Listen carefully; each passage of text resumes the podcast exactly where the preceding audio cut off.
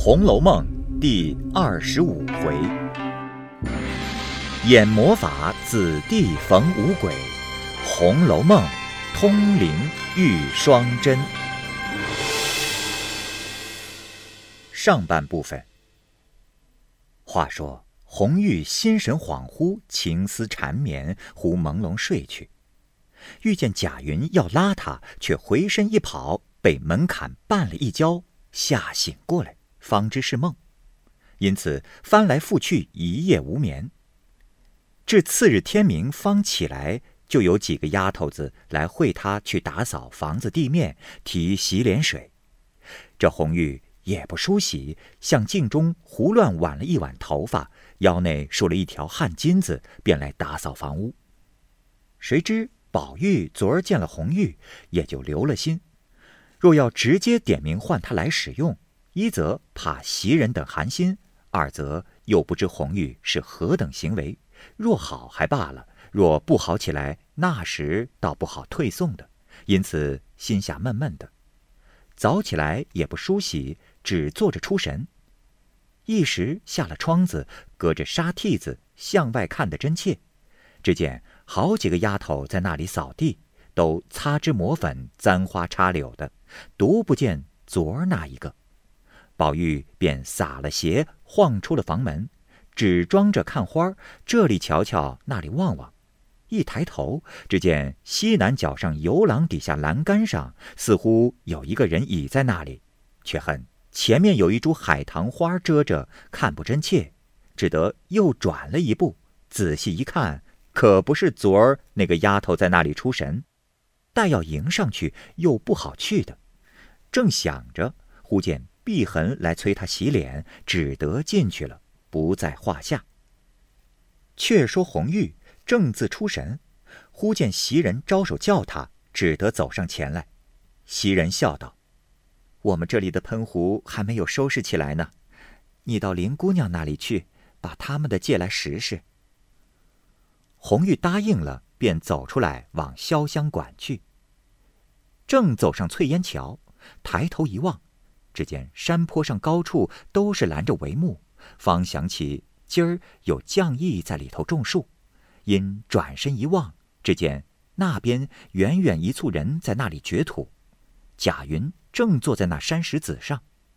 红玉待要过去，又不敢过去，只得闷闷的向潇湘馆取了喷壶回来，无精打采，自向房内倒着。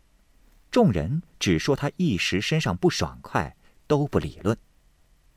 转眼过了一日，原来次日就是王子腾夫人的寿诞。那里原打发人来请贾母、王夫人的。王夫人见贾母不自在，也便不去了。倒是薛姨妈同凤姐儿并贾家几个姊妹、宝钗、宝玉一齐都去了，至晚方回。可巧，王夫人见贾环下了学，便命他来抄个金刚咒，讽诵讽诵。那贾环正在王夫人炕上坐着，命人点灯，拿枪作势的抄写。一时又叫彩云倒杯茶来，一时又叫玉串来捡捡蜡花，一时又说金串挡了灯影。众丫鬟们素日厌恶他，都不搭理，只有彩霞还和他合得来，倒了一盅茶来递与他。因见王夫人和人说话，他便悄悄地向贾环说道：“哎呀！”你安分些吧，何苦讨这个厌那个厌的？贾环道：“哼，我也知道了，你别哄我。如今你和宝玉好，把我不搭理，我也看出来了。”彩霞咬着嘴唇，向贾环头上戳了一指头，说道：“你，哼，没良心的，狗咬吕洞宾，不识好人心。”二人正说着。只见凤姐进来拜见过王夫人，王夫人便一长一短的问她今儿是哪几位堂客，文戏好歹，酒席如何等语。说了不多几句话，宝玉也来了，进门见了王夫人，不过规规矩矩的说了几句，便命人除去墨额，脱了袍服，拉了靴子，便一头滚在王夫人怀里。王夫人便用手满身满脸摩挲抚弄他。宝玉也扳着王夫人的脖子说长道短的。王夫人道：“哎，我的儿，你又多吃了酒，脸上滚热，你还只是揉搓，一会儿闹上酒来，还不在那里静静的倒一会子呢？”说着，便叫人拿个枕头来。宝玉听说，便下来，在王夫人身后倒下，又叫彩霞来替他拍着。宝玉便和彩霞说笑，只见彩霞淡淡的，不大搭理，两眼睛指向贾环处看。宝玉便拉她的手，笑道：“哎，好姐姐，你也理我理儿呢。”一面说，一面拉她的手。彩霞夺手不肯，便说：“哎呀，哎，再闹，我就嚷了。”二人正闹着，原来贾环听得见，素日怨恨宝玉，如今又见他和彩霞闹，心中越发按不下这口毒气，虽不敢明言，却每每暗中算计，只是不得下手。今见相离甚近，便要用热油烫瞎他的眼睛，因而故意装作失手，把那一盏油汪汪的蜡灯向宝玉脸上只一推。只听宝玉哎呦了一声，满屋里众人都唬了一跳，连忙将地下的戳灯挪过来，又将里外间屋的灯拿了三四盏看时，只见宝玉满脸是油。王夫人又急又气，一面命人来替宝玉擦洗，一面又骂贾环。凤姐三步两步的上炕去替宝玉收拾着，一面笑道：“哎呀！”老三还是这么荒脚鸡似的，我说你上不得高台盘，赵姨娘时常也该教导教导他。一句话提醒了王夫人，那王夫人不骂贾环，便叫过赵姨娘来骂道：“哼，养出这样黑心不知道理下流种子来，也不管管，几番几次我都不理论，你们得了意了，越发上来了。”那赵姨娘素日虽然常怀嫉妒之心，不忿凤姐、宝玉两个，也不敢露出来。如今贾环又生了事，受这场恶气，不但吞声承受，而且还要走去替宝玉收拾。只见宝玉左边脸上烫了一溜了泡出来，幸而眼睛竟没动。王夫人看了。又是心疼，又怕明日贾母问怎么回答，急得又把赵姨娘数落一顿，然后又安慰了宝玉一回，又命取败毒消肿药来敷上。宝玉道：“嗯，有些疼，啊，还不妨事。明儿老太太问，就说是我自己烫的罢了。”凤姐笑道：“哎，便说是自己烫的。”也要骂人，为什么不小心看着叫你烫了？横竖有一场气生的，到明儿凭你怎么说去吧。王夫人命人好生送了宝玉回房去后，袭人等见了都慌得了不得。林黛玉见宝玉出了一天门，觉得闷闷的，没个可说话的人。至晚正打发人来问了两三遍，回来不曾。这便方才回来，又偏生烫了。林黛玉便赶着来瞧，只见宝玉正拿着镜子照呢，左边脸上满满的敷了一脸的药。林黛玉只当烫得十分厉害，忙上来问怎么烫了，要瞧瞧。宝玉见她来了，忙把脸遮着，摇手叫她出去，不肯叫她看，知道她的脾性喜洁，见不得这些东西。林黛玉自己也知道自己也有这件脾性，知道。宝玉的内心怕他嫌脏，阴笑道：“哎，我瞧瞧，烫了哪里了？有什么遮着藏着的？”一面说，一面就凑上来，强扳着脖子瞧了一瞧，问他疼的怎么样。宝玉道：“啊，也不很疼，养一两日就好了。”林黛玉坐了一回，闷闷的回房去了，一宿无话。次日，宝玉见了贾母。虽然自己承认是自己躺的，不与别人相干，免不得那贾母又把跟从的人骂一顿。过了一日，就有宝玉记名的干娘马道婆进荣国府来请安，见了宝玉，唬一大跳，问起缘由，说是烫的，便点头叹息一回，向宝玉脸上用指头画了一画，口内嘟嘟囔囔的又持诵了一回，说道：“ 老祖宗菩萨哪里知道，那经典佛法上说的厉害。大凡王公卿相人家的子弟，只一生长下来，暗里便有许多促狭鬼跟着他，得空。”便拧他一下，或掐他一下，或吃饭的时候打下他的碗来，或走着推他一跤，所以往往的那些大家子孙，多有长不大的。贾母听如此说，便赶着问：“哦，啊，这有什么佛法解释没有呢？”马道婆道：“啊，这个容易，只是……”替他多做些因果善事也就罢了。在那经上还说，西方有位大光明普照菩萨，专管照耀阴暗邪祟。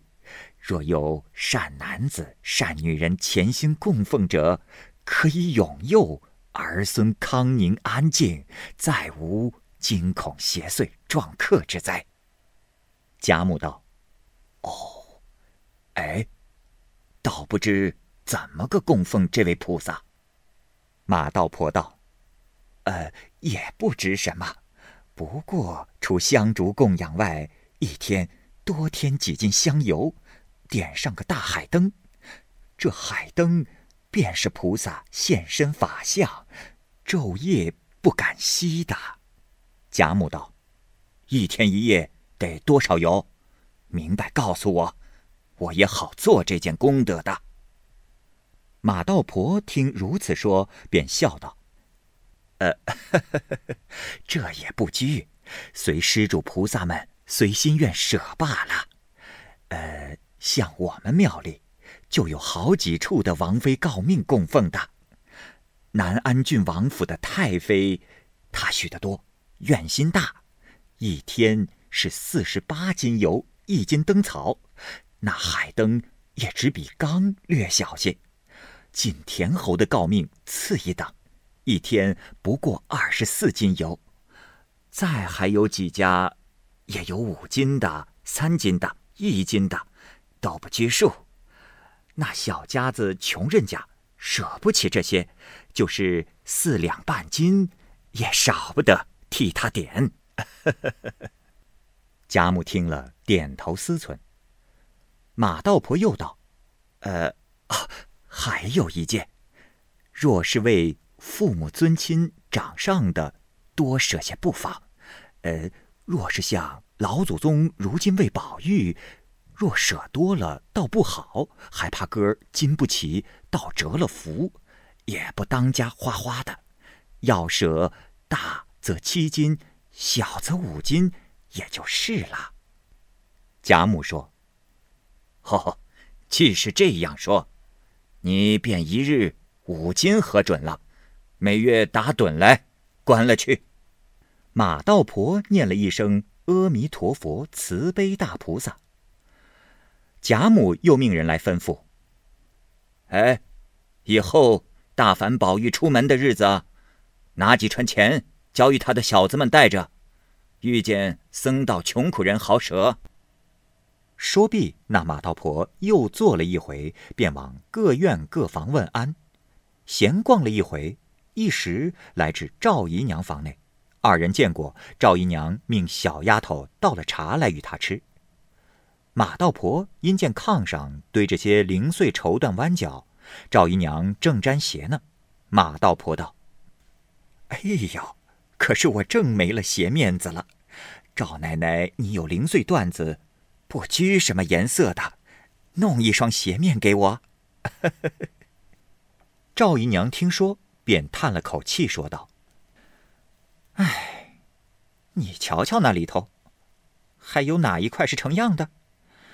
成了样的东西也不能到我手里来。有的没的都在这里，你不嫌，就挑两块子去。”马道婆听说。果真便挑了两块绣浆起来。赵姨娘问道：“哎，前日我送了五百钱去，在药王跟前上供，你可收了没有？”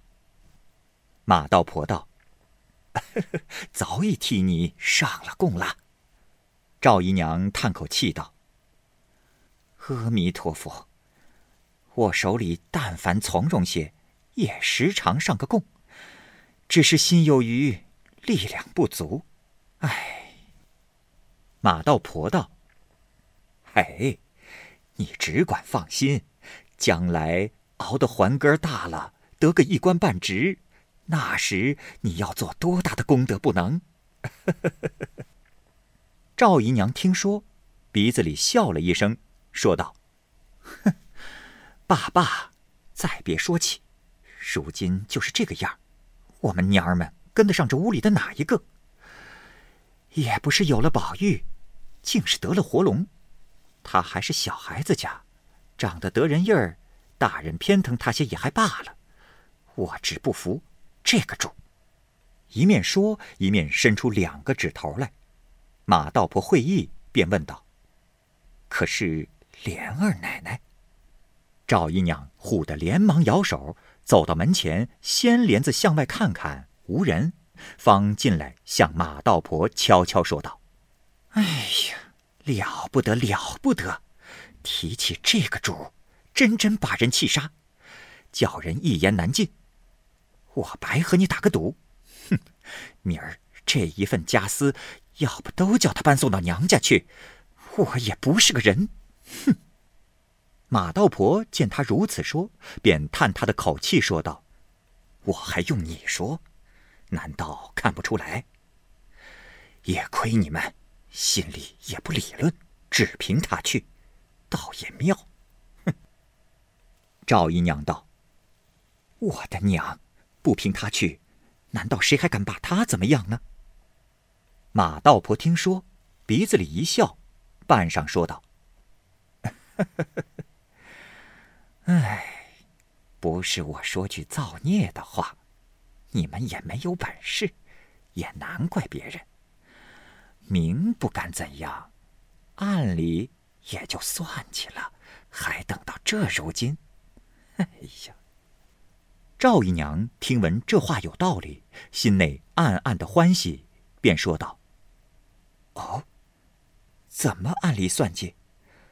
我倒有这个意思，呃，只是没有这样能干的人。你若教给我法子，我大大的谢你。马道婆听说这话打拢了一处，便又故意说道：“呃，哎呀，阿弥陀佛，你快休问我，我哪里知道这些事？罪过。”罪过。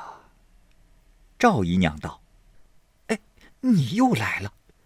哎呀，你是最肯济困扶危的人，难道就眼睁睁的看着人家来摆布死了我们娘两个不成？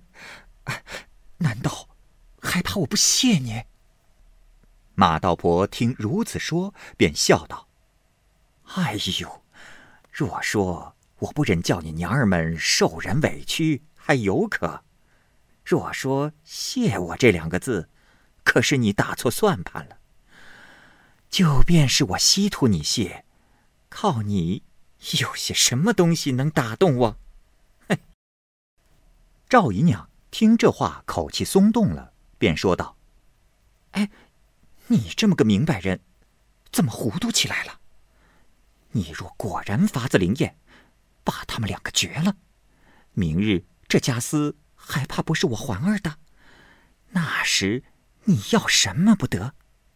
马道婆听了，低了头，半晌说道：“呃，那时候事情妥了，又无凭据，你还理我呢？”赵姨娘道：“这又何难？如今我虽手里没什么，也碎银子攒了几两梯级。”还有几件衣服簪子，你先拿下去，剩下的我写个欠银子文契给你。你要什么宝人也有，那时我照数给你。马道婆道：“呃，果然这样。”赵姨娘道：“哎呀，这如何还撒得谎？说着便叫过一个心腹婆子来，耳根子底下叽叽喳喳说了几句话。好，各位听友，由于时间的关系，我们这期节目就先播到这儿。欲知后文详情，欢迎您关注蚂蚁晒尔，并订阅我播讲的《红楼梦》。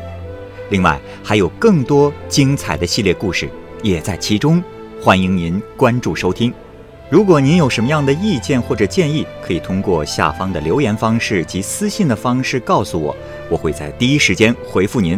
我是蚂蚁，我们下期节目再见。